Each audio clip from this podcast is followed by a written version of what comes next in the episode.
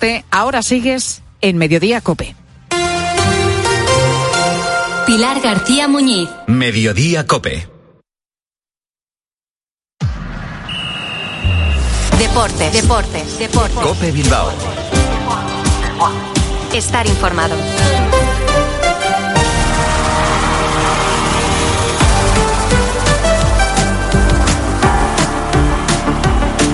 Hola, ¿qué tal? León, muy buenas. 15 horas 25 minutos. Soy Álvaro Rubio y en nombre de toda la redacción y de la parte técnica les doy la bienvenida a este ratito de Radio Deportiva que les ofrece la cadena COPE en un miércoles 21 de febrero que viene marcado por el entrenamiento otra vez, por la vuelta a ejercitarse del Athletic después del día de descanso en la jornada de ayer. No ha estado Ander Herrera, no ha estado, y era previsible, Lecue. Y nos preocupa que tampoco haya estado Oscar de Marcos, pero nos preocupa entre comillas. ¿Por qué? Porque los titulares hoy se han ejercitado en el interior y eso es lo que les contamos. Puertas y persianas Suachu, en Recalde, les ofrece la actualidad del Athletic. Estaban citados para verse las caras nuevamente esta mañana después del triunfo del pasado lunes en casa en la Catedral frente al Girona, dos puntos de diferencia con la Champions, un porrón mirando hacia la Real Sociedad, hacia el Betis, pero hay que intentar que esa brecha no se haga más pequeña. El equipo ahora tiene por delante, vamos, no sé si una montaña rusa increíble o, la escalada al Everest, porque las bajadas no se ven por ningún sitio. Ya lo saben que lo siguiente va a ser visitar al Betis y ese campo se le da mal al Athletic. Es así, son datos y es estadística pura y dura. Lo siguiente es la Copa del Rey en casa. Atlético de Madrid, nueve y media de la noche del 29 de febrero. 29 de febrero, sí, año bisiesto, partido que puede ser histórico para estar en una final más. Y después, por si esto fuese poco, el Fútbol Club Barcelona visitará San Mamés el día 3 de marzo, domingo a las 9 de la noche. Vamos a cerrar el círculo, la Unión Deportiva Las Palmas.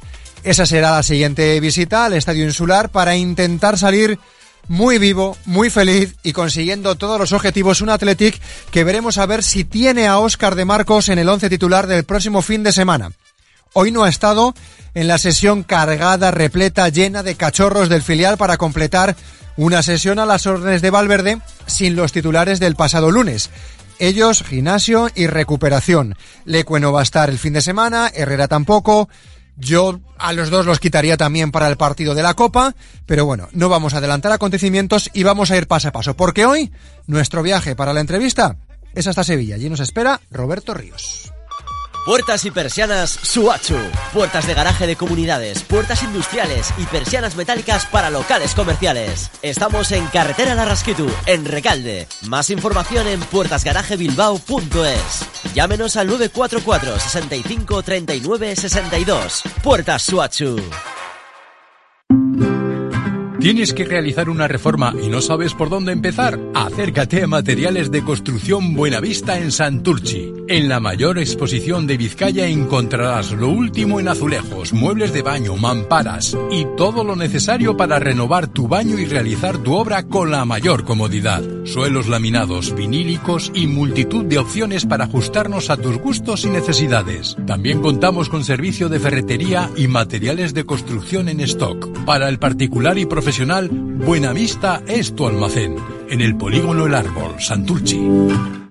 Tenemos a tiro la sexta final de Copa de los últimos 15 años.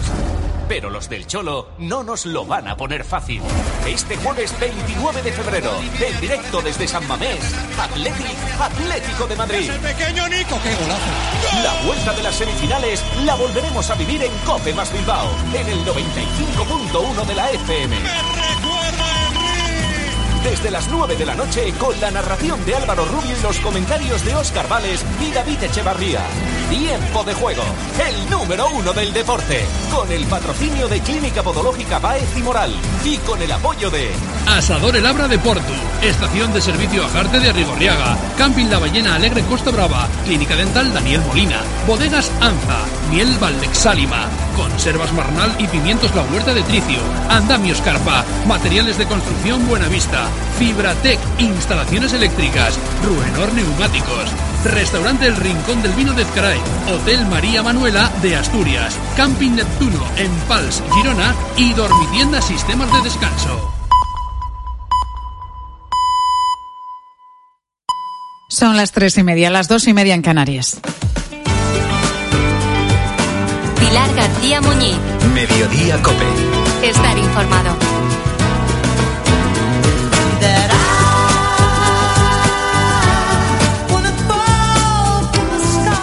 Hoy, en la gran concentración que está teniendo lugar en Madrid y que te estamos contando desde primera hora de la mañana en COPE, pero bueno, por toda España, ¿eh? llevamos semanas escuchando las protestas y reivindicaciones de la gente del campo, de agricultores, de ganaderos, que nos hablan de que trabajan a pérdidas de la muchísima burocracia que tienen o de que no hay relevo generacional. Por eso nos ha llamado la atención la historia de Manuel, que a sus 16 años tiene claro vamos, a que lo tiene clarísimo, a qué se quiere dedicar. Sueña con trabajar rodeado de este sonido.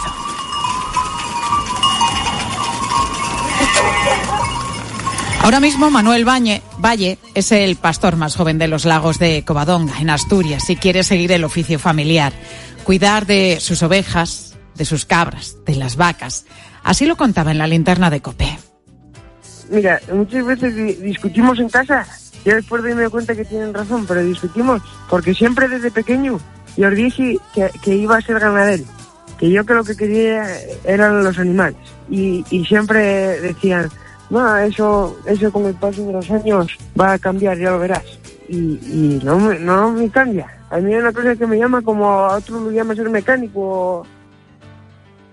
Creció rodeado de animales, naturaleza y mucho trabajo. Mientras todos los niños de su curso iban a jugar al fútbol después de clase, él se iba a trabajar con su padre y con sus abuelos al campo. Lo hacía voluntariamente, le gustaba. Pero su decisión de seguir en el oficio familiar no cuenta con muchos apoyos entre los suyos. No dejan de recordarle lo duro, durísimo que es este trabajo. La primera que lo hace es su abuela Covadonga, una de las pocas pastoras de Asturias. y, y sigues resistiendo, pero al fin, a la larga caes porque no resistes más. Entonces es lo que está pasando en el campo, que la, gente joven no sigue porque ve que son hijos de ganaderos, ven a sus padres, a sus abuelos, a sus antepasados, cómo están ahora mismo, cómo está la situación del campo, que no trabajan más que a pérdida. Pero a pesar de todo, nuestro joven protagonista lo tiene claro. Terminará cuarto de la ESO en junio y entonces se dedicará de lleno a la ganadería y el pastoreo. Lo primero que no saben cómo son los animales, porque nunca estuvieron aquí y, y el ganadero quiere lo mejor para los animales de él, no, no quiere que estén mal. Y ellos lo que no se dan cuenta es que, por ejemplo, tú el lobo no lo puedes tocar, pero si, si bien a un producto o el monte o lo que sea y encuentras una cabra con los tripes colgando y está allí viva sufriendo, eso ellos no lo ven. Es lo que más le gusta y de lo que más sabe y a lo que en breve se va a dedicar ya a jornada completa Manuel.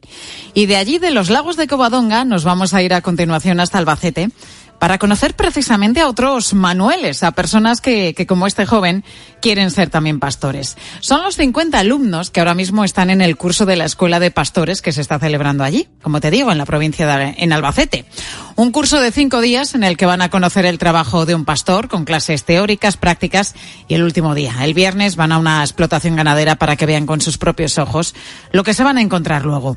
Cuando acaban el curso, entran en una bolsa de trabajo y tienen posibilidades, además, muchas de colocarse porque como pasa allí en Albacete y en otros puntos de nuestro país, como estamos escuchando también estos días, faltan también pastores.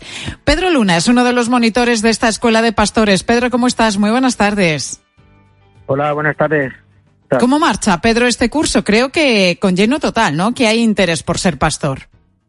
Pues sí, hay una afluencia de, bueno, sobre 40 personas. Es una, una cosa que nos ha sorprendido. La verdad es que estamos muy contentos.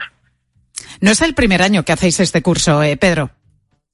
No, no, no. Esto, vamos a ver, estos cursos se ya llevan celebrando pues eh, casi un, casi dos años y bueno, pues se van celebrando en distintas, en distintas ciudades y en distintas localizaciones de la región. En función de la demanda que hay, de, de personas que necesitan mano de obra para las explotaciones y donde vemos que, que hay un perfil adecuado para trabajar en, en este tipo de oficio. Fíjate, es curioso lo que comentábamos antes, ¿no? Estamos escuchando hoy especialmente con esa gran tractorada en Madrid o todos estos días a la gente del campo, agricultores, pero también a ganaderos, de que se quejan de este trabajo tan duro y se quejan que no hay relevo generacional. Sin embargo, tú me dices que os ha sorprendido el interés por eh, que hay, ¿no? Por este curso de pastores. Bueno, eso, a ver, no es una regla matemática, entonces, eh, bueno, pues a veces eh, te las ves y te las deseas para buscar un, perfil adecuado que esté interesado en trabajar en, en la ganadería, ¿sabes? Y luego hay, pues hay zonas, no lo sé, que hay mucho más interés, o sea que, que pero que no es una regla, ¿sabes? De matemática que a veces os encontráis con un curso que está completamente lleno, como este de Albacete y otros, me imagino, donde, donde no hay tantos alumnos. ¿Qué, eh, ¿Cuál es el perfil de, los alumnos? ¿Son jóvenes? Eh, ¿Son más mayores? ¿Hombres? ¿Mujeres? Sí, sí, son la mayoría son gente joven, ¿sabes? Eh, bueno, hay, hay, hay mujeres también. Hombre, igual estamos hablando de un 70% de, de varones, un 30% de mujeres y bueno, es bastante variopinto. Eh, luego, yo qué sé, la verdad es que el, el, denominador común es que están muy interesados en aprender este oficio y sobre todo en trabajar. Oye, ¿y es gente que conoce realmente eh, el campo? Es decir, ¿qué porcentaje viene porque era el oficio familiar? O, o, bueno, son alumnos que, que, no tienen nada que ver con, con este sector. Pues mm, bueno, el relevo generacional de padres a hijos cuesta bastante, porque, a ver, ahora mismo hay una tecnología moderna que cuesta bastante dinero implementar en las explotaciones ganaderas y hay algunas, hay algunas explotaciones familiares que se quedan atrás. Eso es un inconveniente para que los chicos eh, sigan con la explotación familiar. Entonces, muchas veces es gente que, que no viene de este sector, la que, la que piensa que aquí hay realmente trabajo porque hay una demanda enorme. Entonces, el relevo generacional efectivamente sí que cuesta también en la ganadería, pero es por este motivo muchas veces. ¿Qué les enseñáis en este curso? Pues mira, eh, esto es como si dijésemos un tratado de ovinotecnia express. A ver, eh, te digo, eh, sobre todo son cursos orientados al trabajo con pequeños rumiantes, con ovino caprino. En función de la, de la región, pues evidentemente hay comarcas que están especializados en, un tipo de, negocio. O sea, en lo que es en la comarca Mancha, pues es una comarca donde se ordeña el ganado, vamos, por el tema del queso manchego, etcétera, etcétera. Hay otras razas en ordeño. Bueno, en comarcas de sierra, pues eh, ya estamos hablando de otras razas. Estamos hablando de ganado de vientre, eh, entonces la búsqueda económica es lo que es el cordero. Claro, es otro tipo de manejo. Todo lo que se hacen son programaciones a la carta en función de la comarca. Claro, el ordeño demanda mucha mano de obra, eh, eso está claro, pero el pastoreo en sí tiene eh, la ventaja que es que limpia el monte de, incendios forestales. Entonces, pues, bueno, en función de, de la zona se adapta. Aquí sobre todo se está, se está orientando al ovino de leche, al ovino de ordeño, sobre todo ganado manchego. Entonces, pues es todo el ciclo del animal. Entonces lo que es el trabajo completo en una explotación, tanto el pastoreo fuera de la explotación como luego dentro de la nave y la sala de ordeño, claro. Oye, quizá una de las, bueno, es un trabajo durísimo el de ser ganadero, porque además es un trabajo que, que aquí no se baja la persiana ningún día de la semana, es que se trabaja los siete días, ¿no? Pero dentro de, de, de este oficio, Pedro, ¿qué es lo más duro? Quizá el pastoreo, lo de pasar tantas horas solo. Pues depende del tipo de explotación. Ya te digo, en explotaciones muy extensivas, donde, donde no hay muchos muchos cortados, quiero decir, donde, donde las fincas no tienen, no tienen separaciones en cuarteles, eh, sí que eh, existe lo que lo que nosotros tenemos en la mente bucólico como la transhumancia, el andar todo el rato detrás del ganado, eso existe efectivamente pero bueno, es una de las partes del oficio. Eso era lo que antiguamente se llamaba el garrotero, pero el oficio de un pastor del siglo XXI es mucho más, eso es una parte. Entonces ahora el ganado que está en el campo suele ser el ganado del vacío. eh, animales que no están en producción. Eh, otro de las partes más duras del oficio quizás es la rutina de que todos los días se ordeña dos veces. ¿Eh? Dos veces, por la mañana temprano y luego a media tarde. Entonces, claro, eso es a los sábados y los domingos. Entonces, claro, eh, es un hándicap para, bueno, tal y como estamos ahora mismo en estos tiempos que corren, ¿no? Que la gente tiene que tener su tiempo libre y los fines de semana pues tienen que su- ser sustituidos por algunos familiares, etcétera, etcétera. Eso es, es uno de los problemas del campo, ¿no? Por el que dicen que, que no hay relevo generacional, pero bueno, por lo menos en este curso, en esta claro. escuela de, de pastores, en este curso que está teniendo lugar en Albacete, mira, tenéis eh, todo el taller eh, lleno, eso es buena señal. Por lo menos quiere decir que allí en esa zona, en esa provincia, hay interés en el campo, que, que es algo necesario. Pedro Luna, monitor de esta escuela de pastores de Castilla-La Mancha. Gracias, Pedro, por estar con nosotros. Vale, a vosotros. Venga, chao. Chao, chao. Chao, hasta luego. Pilar García Muñiz. Mediodía Cope. Estar informado.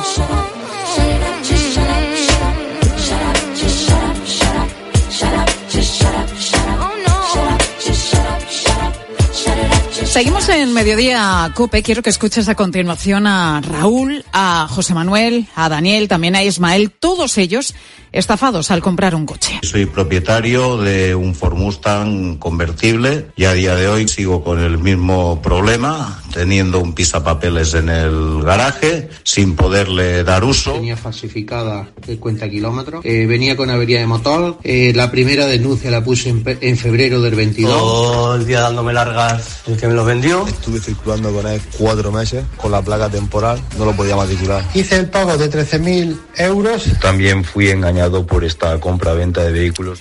Raúl, José Manuel, Daniel, Ismael y así hasta 170 estafados por toda España por un importador de coches de Estados Unidos. Al principio la verdad que todo pintaba bastante bien, bastante bonito. Buen precio, pocos kilómetros además, buen estado y facilidades para traer los coches, modelos que en algunos casos no se podían encontrar aquí en nuestro país. Y con los papeles en regla, o al menos eso es lo que parecía, porque cuando el coche llegaba aquí a España, se encontraban con que no podían circular con él. Así todos esos coches están aparcados, vamos, que los tienen ahora mismo de adorno, sin poder utilizarlos, por fiarse de un vendedor de humo. Jesús Gutiérrez, muy buenas tardes. Hola, buenas tardes, Pilar. Jesús, creo que tú tienes un Nissan eh, Pathfinder, creo que se llama, ¿no? El modelo. Así es. sí, así Y lo es. tienes parado desde hace un año y medio porque no lo has podido ni matricular. No, eh, nosotros, todos los afectados, eh, hemos pagado por un coche con matrícula definitiva en España y a nuestro nombre. Lo que ha ocurrido es que este, este importador realizó la importación ilícita por cambio de domicilio y llegó un momento en que las autoridades lo pagaron. Después de ver que se repetía el patrón tantísimas veces, pues pararon las matriculaciones y nos hemos encontrado pues con, un coche que no podemos eh, matricular, con el que no podemos circular y del que además la Guardia Civil nos ha hecho depositarios como prueba judicial, con lo cual tampoco podemos deshacernos de él. ¿Dónde lo tienes? ¿En el garaje aparcado? Yo antes lo tenía en mi garaje comunitario y como el verlo todos los días pues me estaba al final eh, creando ansiedad, eh, lo llevé a un garaje de larga estancia y allí lo tengo una vez al mes.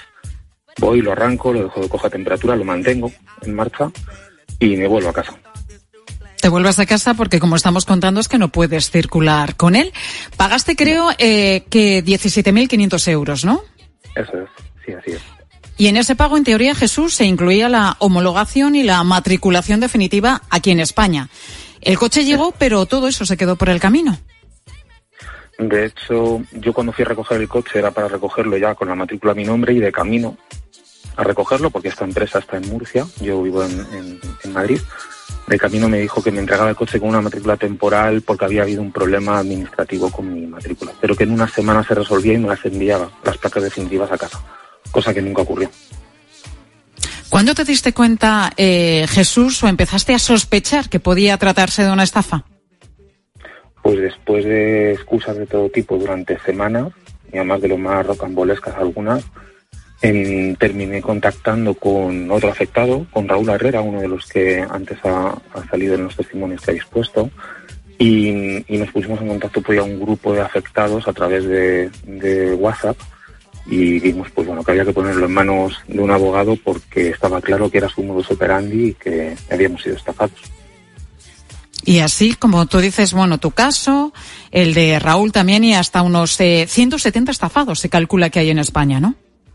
Así es, cuando nos tomó declaración la Guardia Civil, que la Guardia Civil lo tiene encausado a esta persona por una causa de estafa, perdón, de gestión, perdón, de falsedad documental, eh, nos informó que había hasta 170 afectados. Y, y, bueno, en mi caso es de los más recientes, aunque después eh, él ha seguido eh, operando y, y seguido incorporando gente a nuestro grupo con posterioridad porque ha seguido vendiendo coches y estafando a, a interesados. Y bueno, estamos hablando de un coche que ahora mismo lo tienes aparcado porque no puedes circular con él ni en España, pero tampoco por otro punto de Europa. No lo puedes mover, vamos. Eso es de momento. Necesitamos y estamos esperando respuesta por parte del juzgado número 3 de Murcia, que es donde está la causa, para que resuelvan una dirección en otra o que a los que no pueden matricular de momento, pues que al menos les entregue el título de propiedad del coche y que ya pueden hacer con el coche lo que quieran, eh, deshacerse de él, venderlo en otro país, intentar recuperar esa inversión, lo que sea. Y los coches que sí que ya están homologados, como el mío, pues que nos dejen matricularlos y hacer uso. Pero el problema que tenemos, el problema real ahora mismo, o digamos consecuencia de esta estafa que hemos sufrido, es el bloqueo de, de este juzgado número 3 de Murcia. Claro, porque os encontráis en muchos casos que no podéis circular con el coche, que no lo podéis homologar y tampoco lo podéis vender, ¿no? ¿Qué solución os han dado y, y, y cuánto tiempo eh, podéis estar eh, así en estas circunstancias? En mi caso yo llevo dos años, hace ahora dos años que compré el coche. Mm, hay otros que llevan mucho más, mm, tres, tres años y pico, casi cuatro. Y, bueno, no tenemos todavía solución a la vista porque estamos esperando respuesta por parte de la justicia. Va a estar en manos del juez eh, que decida, demostrando la buena fe no, con la que nosotros compramos los coches, que permita hacer la matriculación eh, de los que nos han podido homologar, pero que en principio por ese cambio de domicilio sí que estarían autorizados a, a homologarlo. Y, y, bueno, pues estamos únicamente esperando a que la justicia nos diga algo. Jesús, eh, creo que además en tu caso, para más INRI, la estafa ha sido doble porque, como estamos diciendo, bueno, no tienes toda esa documentación en regla para poder mover el coche, pero es que además te encuentras con que está trucado. Sí, bueno, en mi caso, y la, lamentablemente la gran mayoría, eh, o bien están afectados por, por trucaje en el, en el kilometraje, o sea que todos los coches eh, marcaban menos kilómetros de los que tenían, o en algunos casos coches siniestrados que se han comprado como siniestro total, que se han reparado y se han vendido sin informar al vendedor que habían sido Madre mía. pues un, un siniestro total. Y hay todavía otros casos peores que pagaron el coche, se lo entregaron para pasar alguna inspección de homologación o la ITV y desapareció el coche. No sabemos si lo revendió, entonces hay gente incluso que pagó y no tiene ni siquiera el coche como pisaba pelas, como nos pasa. Y mucha gente, que no sé si será tu caso o no, pero que mucha gente ha comprado el coche para porque lo necesita para trabajar, ¿no? Y se encuentra ahora mismo sí, en esta en esta situación tan pues tan desesperante y como dices tan indignante también, ¿no? El decir, bueno, yo lo he comprado con toda mi buena voluntad, pagando religiosamente y me encuentro con este señor que es un estafador directamente. En mi caso era mi coche de diario y he tenido que comprarme un coche viejecito de segunda mano para poder salir del paso y poder cubrir las necesidades que tenía de movilidad. Hay otros coches que, otros afectados que están en la misma situación. Pues, pues eso, muchos afectados, hasta 170 por todo nuestro país por, por este individuo. Jesús, eh, gracias por, por contarnos tu, tu historia, tu testimonio. Te deseamos lo mejor, que se solucione toda esta situación cuanto antes. Gracias, Pilar. Gracias a vosotros por darle visibilidad. Gracias, Jesús. Start walking, baby. Stop the talking, baby. Vaya situación, ¿eh? Pues detrás de esta estafa se encuentra un ciudadano italiano que utiliza dos empresas para importar y vender los coches. No era la primera vez, además, que lo hacía. Ya había sido condenado por un engaño similar hace unos años. Pero nos preguntamos, claro, después de conocer este caso, ¿qué tenemos que saber para que no nos engañen en el mercado de importación, sobre todo con coches procedentes de Estados Unidos? Le hemos preguntado a Juan Carlos Molina, propietario de la empresa USA Auto Import, que lleva 30 años importando coches americanos. Lo primero, lógicamente, es sospechar si el precio es barato y luego diferenciar entre coches clásicos y el resto. Principalmente tiene que tener claro lo que él quiere. Si es un clásico, pues saber que tiene que tener más de 30 años para que pueda entrar como vehículo clásico, porque si no, no se podría matricular. Luego, si quiere un vehículo usado, que sea un vehículo posterior al 2015, para que cumpla la normativa europea de, de Euro 6. Es importante también pedir, lógicamente, el número de bastidor y el Carfax americano. Esto es como el historial médico del coche. Ahí se refleja si ha tenido o no accidentes, la gravedad y hasta el dinero que han costado las reparaciones. ¿Qué hay que hacer para saber que este vehículo no ha tenido un accidente en otro estado y ha sido dado como siniestro? Hay que pedir un Carfax pero hay que pedir el Carfax americano. Es, importantísimo el Carfax americano, pero eso solo se puede hacer contratándolo directamente en Estados Unidos. Si lo haces a través de Carfax de aquí, de Europa, no te saldrá ninguna información. Pues todas estas cosas hay que tenerlas en cuenta si queremos traernos un coche de importación, si queremos comprar un coche en Estados Unidos y evitar pues lo que les ha pasado a todas estas personas. 170 afectados, se calcula. Podría haber más, ¿eh? pero se calcula que hay en este momento en nuestro país por esta estafa, esta estafa de los coches importados de allí, de Estados Unidos. Mediodía te preguntamos por el campo en esta jornada en la que los tractores están siendo protagonistas en la capital, han llegado hasta Madrid, no solamente 500 tractores, ¿eh? también miles de agricultores, de gente del campo que quieren un día más que, que se les escuche. ¿Vives de la agricultura o alguien de tu familia en algún momento lo ha hecho? ¿Has trabajado alguna vez en el campo o conoces cómo se trabaja? ¿Y qué nos han dicho los oyentes? Ángel Correas, buenas tardes. ¿Qué tal Pilar? Muy buenas tardes. Mira, Robert no trabaja actualmente en el campo se dedica a otras cosas, pero recuerda que su tío sí y que además tuvo la oportunidad de aprender muchas cosas de él. De jovencito, a los 15 años, tuve mi primer trabajo en el campo con mi tío, que le estuve ayudando a hacer bastantes tareas de, los animales y de, cultivar y así. Y tengo que decir que es un trabajo súper duro, súper físico y que básicamente me, me, me motivó para buscar trabajo que no estuviera en el campo porque vi lo, lo duro que fue, que lo, lo, lo, duro que es aquello y que te puede costar mucho salir adelante. Uh -huh.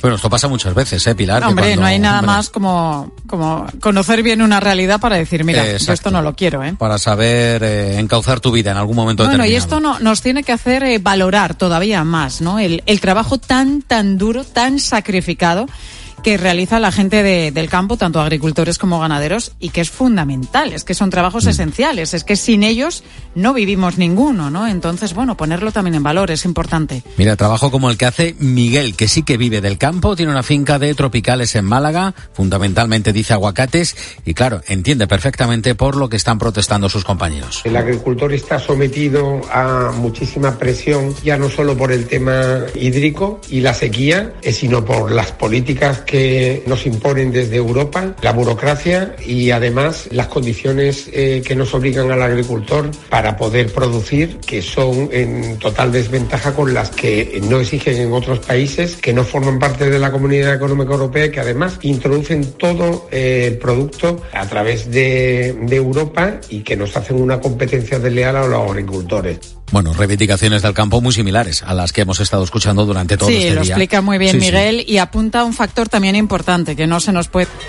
No te escucho nada, tío. Es que hay aquí mucho jaleo. Venga.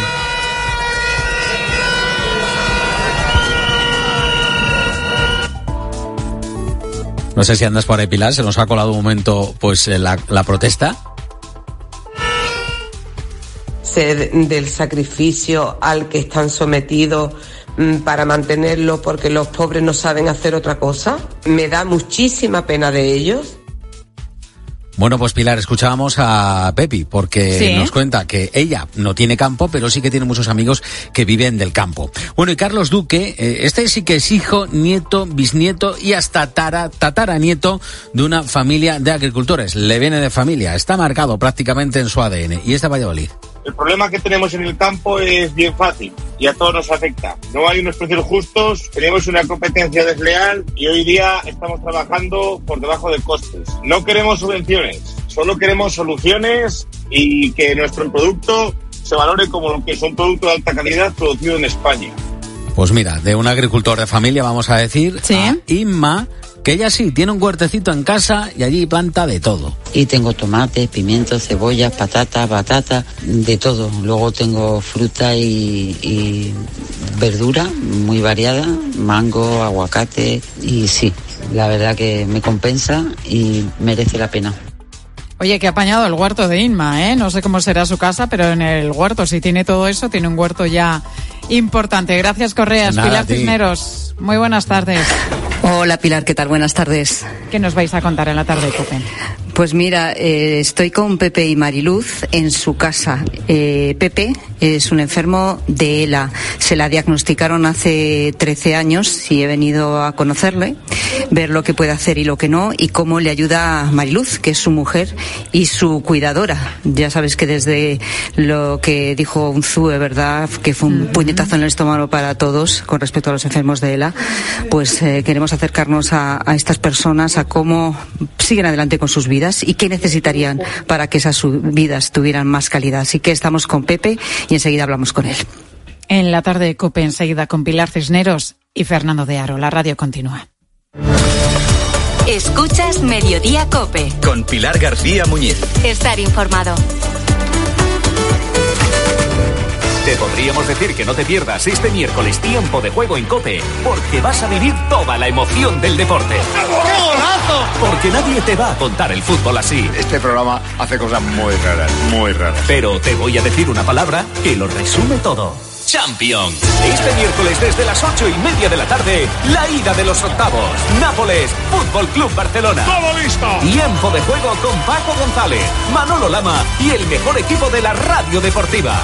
El número uno del deporte. Y recuerda, la información también continúa con Ángel Expósito y la linterna en Cope Más, Onda Media, Cope.es y la aplicación móvil. La gama eléctrica Citroën Pro se carga en la descarga o cuando acabas la carga. La de cargar, no la del punto de carga que viene incluido. Y cargado viene también tu Citroën Iberlingo desde 20.990 euros con entrega inmediata. Vente a la carga hasta fin de mes y te lo contamos. Condiciones en citroen.es. Con Chin Chin de Aflelu, llévate tu segundo par de gafas con cristales progresivos por solo un euro más. Y además, puedes pagar hasta en dos años sin intereses ni comisiones. Sí, tu segundo par de gafas progresivas por solo un euro más. No te lo pierdas. Ver condiciones. Hay dos tipos de motoristas, los moteros que se saludan por la carretera y los mutueros que hacen lo mismo pero por menos dinero. Vente a la mutua con tu seguro de moto y te bajamos su precio sea cual sea. Llama al 91 555 5555. Hay dos tipos de motoristas, los que son mutueros y los que lo van a ser. Condiciones en mutua.es. Qué bien te viene la financiación total para clientes con tarjeta El Corte Inglés. Financia tus compras hasta en 12 meses en electrónica, electrodomésticos, deportes, moda, hogar y mucho más. Hasta el miércoles 21 de febrero, financiación total del Corte Inglés en tienda web y app. Por compras superiores a 200 euros, financiación ofrecida por Financiera El Corte Inglés y sujeta a su aprobación. Consulta condiciones y exclusiones en elcorteinglés.es. Elige tu Cope Bilbao. 97.8 y Cope Más 95.1 FM. Cope Bilbao y Bodega Sanza te regalan cinco estuches de vino con tres botellas, Veronia y Chardonnay Viñas del Vero, de Bodegas González Vías. Solo tienes que enviarnos un correo a bilbao.cope.es y respondernos a esta sencilla pregunta. Menciona al menos tres grupos bodegueros cuya distribución corre a cargo de Bodega Sanza. Si tu respuesta es correcta, podrás ganar uno de los cinco estuches de vino distribuidos por Bodega Sanza que sortearemos. También puedes participar a través de la web de Cope Euskadi. ¡Suerte!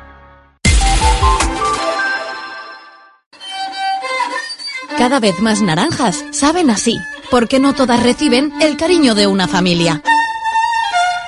Una gran naranja solo es posible cuando hay pasión y cuidado por cada detalle. Solo es posible cuando detrás tiene una gran familia. Naranjas Fontestad, el valor de ser familia.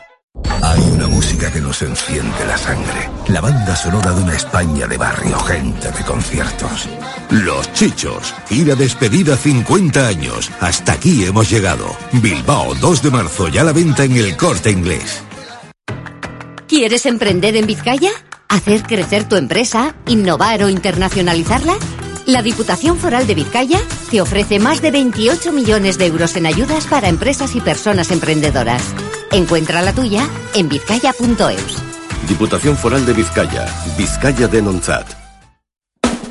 ¿Híbrido o híbrido enchufable? Menudo dilema. En Formintegui te lo ponemos fácil. Tú eliges la tecnología y nosotros te damos un super descuento. Ahora tienes un Ford Kuga híbrido o híbrido enchufable con un 28% de descuento y entrega inmediata. Formintegui, en Leyoa, Vizcaya, tu concesionario de confianza desde 1977. Por algo.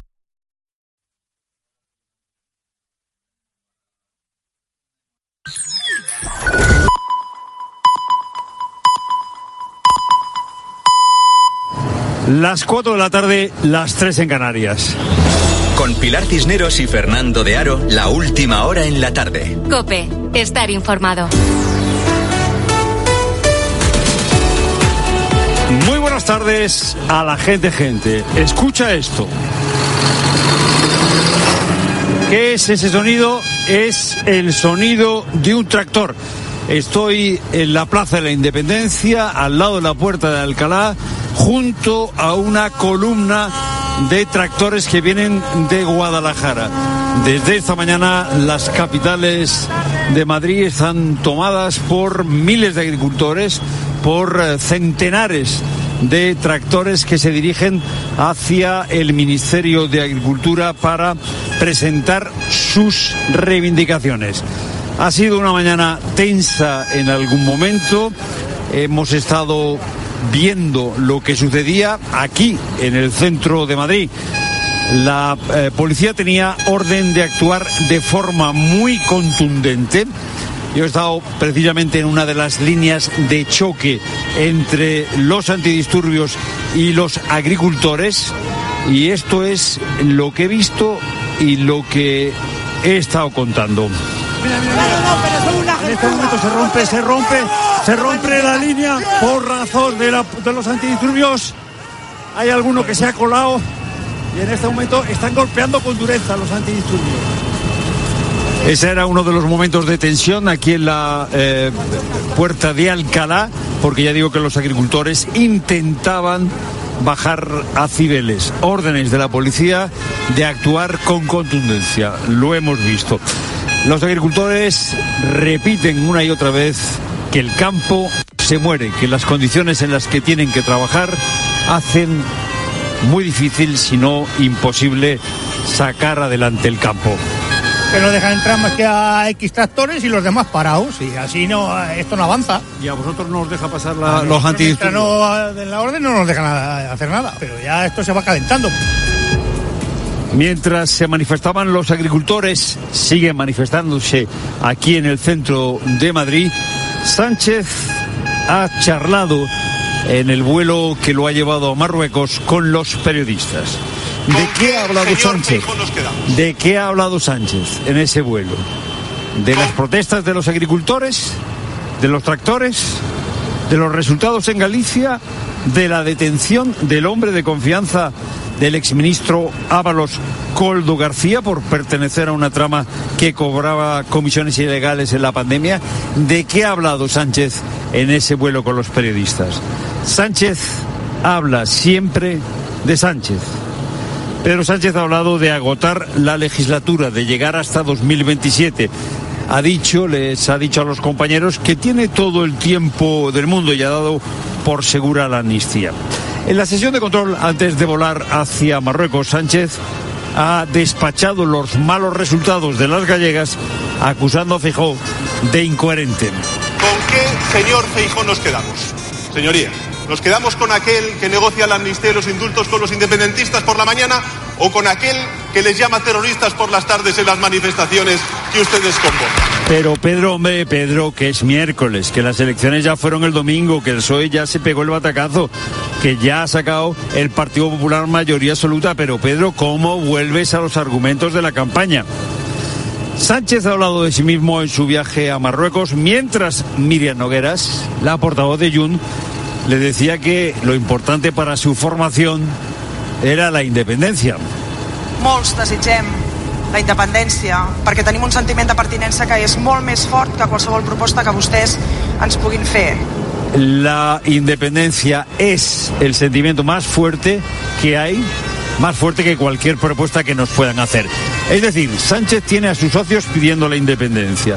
Los fiscales del Supremo consideran que Puigdemont era el líder absoluto de Tsunami. Hoy hemos conocido el escrito que elaboraron los fiscales del Supremo. Y Sánchez habla de sí mismo. Lo llamativo, lo llamativo es que después de que los fiscales del Supremo hayan dicho que Puigdemont estaba al frente de Tsunami Democratic, Puigdemont ha respondido en Twitter, en la antigua Twitter, que es intolerable lo que han hecho los fiscales del Supremo porque dinamitan al Estado de Derecho. Es decir, Puigdemont, un fugado de la justicia, le da lecciones de derecho a los fiscales del Supremo. Este es el socio de Sánchez. Y aquí sigue la tractorada en el centro de Madrid. Es lo primero, no lo único. Buenas tardes, Cineros. Buenas tardes, Fernando. Buenas tardes a todos. Ahí estás eh, con los tractores. Oye perfectamente de fondo ese ambiente. Precisamente el Ministerio de Agricultura, ubicado frente a la estación de Atocha, en pleno centro de Madrid, es en estos momentos también el punto neurálgico de esas protestas de los agricultores. El campo español ha colapsado este miércoles gran parte de la capital, especialmente con sus tractores llegados desde todos los puntos de España. En esta concentración está también Israel Remuñán. ¿Qué tal, Pilar? Subido a un tractor al de César frente al Ministerio de Agricultura, muchísima gente, más de 20 furgones antidisturbios. Blindan este ministerio, veo a los policías con los cascos puestos. Y la noticia es que ya han empezado a llegar tractores hasta ahora, pero claro, no pueden pasar porque no caben con tanta gente que ha llegado también a pie. Alfonso 12, que es la calle por la que han bajado desde la puerta de Alcalá, está colapsada. Ambiente pacífico hasta ahora en este punto, tan solo algún petardo banderas de España, de Castilla y León, de Extremadura, Asturias. Hay gente, Pilar, que se ha gastado más de 600 euros para llegar hasta aquí. Pancartas contra el gobierno de Sánchez, las políticas de la Unión Europea, la Agenda 2030. Puedo leer mi protesta es tu cesta y si el campo no produce, la ciudad no come. Dicen que aquí se van a quedar colapsando Madrid hasta que dejen pasar a todos. Recordemos que hace unos días estaba previsto que llegasen a la capital más de mil tractores, unos 1.500. Hace unos días ese era el dato y se lo han autorizado a 500, que aquí, por supuesto, no están 500. Hay, veo enfrente al ministerio, pues unos 50 y otros que están colapsando Alfonso XII. Como digo, esa fila interminable. Gracias Israel, pues ahí te dejamos en subido a un tractor frente al Ministerio de Agricultura. Cualquier cosa que pase, pues nos pides paso y nosotros lo contamos también en la tarde. Y hace solo cinco días, Carlos, vecino de un edificio de Badalona, nos contaba aquí en Cope que dormía con el susto en el cuerpo. Temía que su casa estuviera afectada por el derrumbe de otro edificio en su misma calle que a principios del mes de febrero causó la muerte de tres personas por la noche escucho un ruido y ya toco los ojos, duermo con un ojo abierto y un ojo cerrado, porque esto te asusta verdaderamente. Porque primero fue el 9, ahora si viene el 7 y claro, yo vivo en el 5, quieras o no, pues usted está un poquito asustado, porque se fueron tres vidas ya y esperemos que no pase nada más. Pues bien, hay que decir que ha sido premonitorio. Los vecinos como Carlos de la finca ubicada en el número 5 de la calle Canigó de Badalona han sido desalojados esta misma mañana. El motivo, el edificio pertenece a la misma promoción que el que se ha derrumbado. Ahora los bomberos de la Generalitat están inspeccionando el inmueble ante la posibilidad de que aparezcan nuevas grietas. Y el próximo sábado se cumplirán dos años de la invasión rusa en Ucrania. José Miguel es sacerdote y tiene la retina llena de imágenes de los primeros momentos de la guerra. También de sonidos como el de las sirenas que avisaban de los bombardeos que por primera vez oyó saliendo de la Catedral de Leópolis. En todo este tiempo José Miguel no ha dejado de trabajar en el envío de ayuda humanitaria a Ucrania. Él mismo nos lo ha contado en Mediodía Cope eh, es un pueblo herido en su identidad y que una cosa que me llama la atención eh, es ver a las personas mayores caminar arrastrando los pies, como con un, con un agotamiento, ¿no? Y el Barça, última su preparación para el partido de Champions ante el Nápoles de esta noche. Xavi Lasso. Sí, Pilar, el equipo azulgrana vuelve a jugar hoy un partido de eliminatorias de Copa de Campeones. Atención, más de mil días después, Elena Condis. Duelo volcánico, Xavi juega su primera eliminatoria de Champions en su última temporada en el Barça. El Nápoles eh, estrena entrenador Francesco Calzona, que solo ha dirigido un entrenamiento. El Barça va a salir con cuatro centrocampistas, con Christensen reforzando el mediocentro y en el Nápoles la gran noticia es que vuelve Víctor Osimhen tras casi dos meses fuera por la Copa África. Se va prácticamente a llenar el estadio Diego Armando Maradona con 55.000 aficionados, 1.350 serán culés. Gracias, Elena. El partido es a las 9, igual que el otro de esta noche, el Oporto Arsenal. Lo podrás seguir todo en tiempo de juego. En otros asuntos, en el Real Madrid, el comité de competición ha sancionado con un partido a Camavinga y con otro a Carvajal, así que no estarán contra el Sevilla este fin de semana. Y también en estos momentos se está llevando a cabo la segunda sesión del día de los test de pretemporada de Fórmula 1. A falta de una hora para terminar, Verstappen está primero y Sainz en estos momentos tercero a nueve décimas. Cabe recordar que Alonso ya ha rodado por la mañana con su Aston Martin y con muy buenas sensaciones. Es tiempo ya para la información de tu cope más cercana. Pilar Tisneros y Fernando de Aro. La tarde. Cope Euskadi. Muy buenas tardes. Las temperaturas van a seguir subiendo. El tiempo estable y seco va a marcar el resto de la tarde. Una tarde en la que esperamos un repunte de las temperaturas máximas que rozan ya los 20 grados. De nuevo ambiente primaveral, aunque por poco tiempo mañana llegará un frente que nos preparará para la borrasca Luis. Nos dejará frío, lluvia y hasta olas de 8 metros. Y atención, porque también hay olas de estafa. Si tienes el móvil a mano, atención, porque la Diputación Foral de Álava alerta de un posible fraude en las redes sociales relacionadas con la tarjeta VAT y que afectaría a las líneas de Alababús y transporte comarcal. Advierten a los usuarios de acceder al enlace que se muestra junto a la información y oferta engañosa y que no se aporte datos personales bajo ningún concepto. Es todo. Escuchas la tarde de Cope. Seguimos contándote todo lo que te interesa con Pilar Cisneros y Fernando de Aro.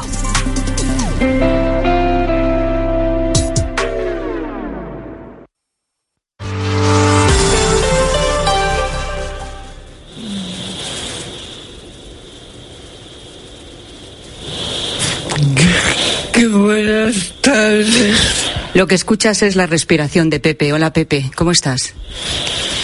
Pues que, que bien aguantando y peleando para ver si finalmente recibimos que a través de la leyera las ayudas que necesitamos. Eh, Pepe, si yo pongo mi mano en tu mano izquierda, ¿la notas? La noto súper calentita, que yo estoy helado siempre. Es que tienes la, la mano muy fría. A ver, déjame que toca la otra. Apenas las puedes mover, pero sí sientes mi mano y sientes el calor de mi mano, ¿verdad? Tus manos que están muy frías. ¿Por qué eh, siempre tienes frío, dices? Sí, desde hace dos o tres años, cuando ya la enfermedad que ha evolucionado más, una de las consecuencias que tenemos, que es tener mucho frío. Y no será porque no está bien abrigado y desde luego bien atendido, que para eso está a su lado su mujer y también cuidadora, Mariluz. Hola Mariluz, ¿qué tal? Buenas tardes. Hola, ¿qué hay? Buenas tardes. Gracias por recibirme en vuestra casa. Estoy en la casa de Pepe y Mariluz. Como habéis escuchado, Pepe es enfermo de ELA.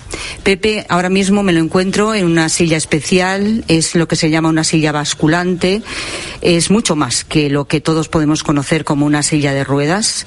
En realidad esta es una silla que le permite a Mariluz pues moverle porque ya no puede mover ningún músculo de su cuerpo y si no estaría siempre sentado de la misma manera en la silla con lo que eso supone.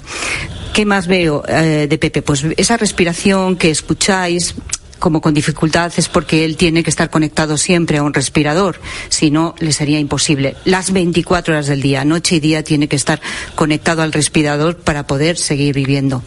Y luego Pepe está sentado en la silla, tiene una plataforma eh, com- como en un pupitre cuando bajabas la mesita del pupitre, ¿sabes? Y luego puedes po- apoyáis sus manos, que es verdad que tiene unos guantes tipo mutón para dejar los, los, los dedos libres. Son los dedos fundamentales para que él todavía pueda usar el ratón del ordenador, una pantalla que tiene justo delante. eh, con la que afortunadamente todavía eh, moviendo levemente, a veces ni eso uno de los dedos puede manipular ese ratón. Eh, Pepe además, eh, bueno, pues su cabeza está sujeta con unas cintas a lo que es el soporte, digamos como, ¿sabéis en los coches los reposacabezas, no? Bueno, pues esta silla tiene una especie de reposacabezas y Pepe tiene que tener una cinta ahí, ¿verdad? Para que su cabeza permanezca de, erguida, ¿verdad? Para que no se le vaya para los lados. Es un poco así, ¿no, Mariluz, como lo estoy describiendo? Es un poco así y además eso es pues algo casero que hemos inventado para sujetarle la cabeza porque todo lo que conlleva mm, ponerle algo a la silla mm, para que para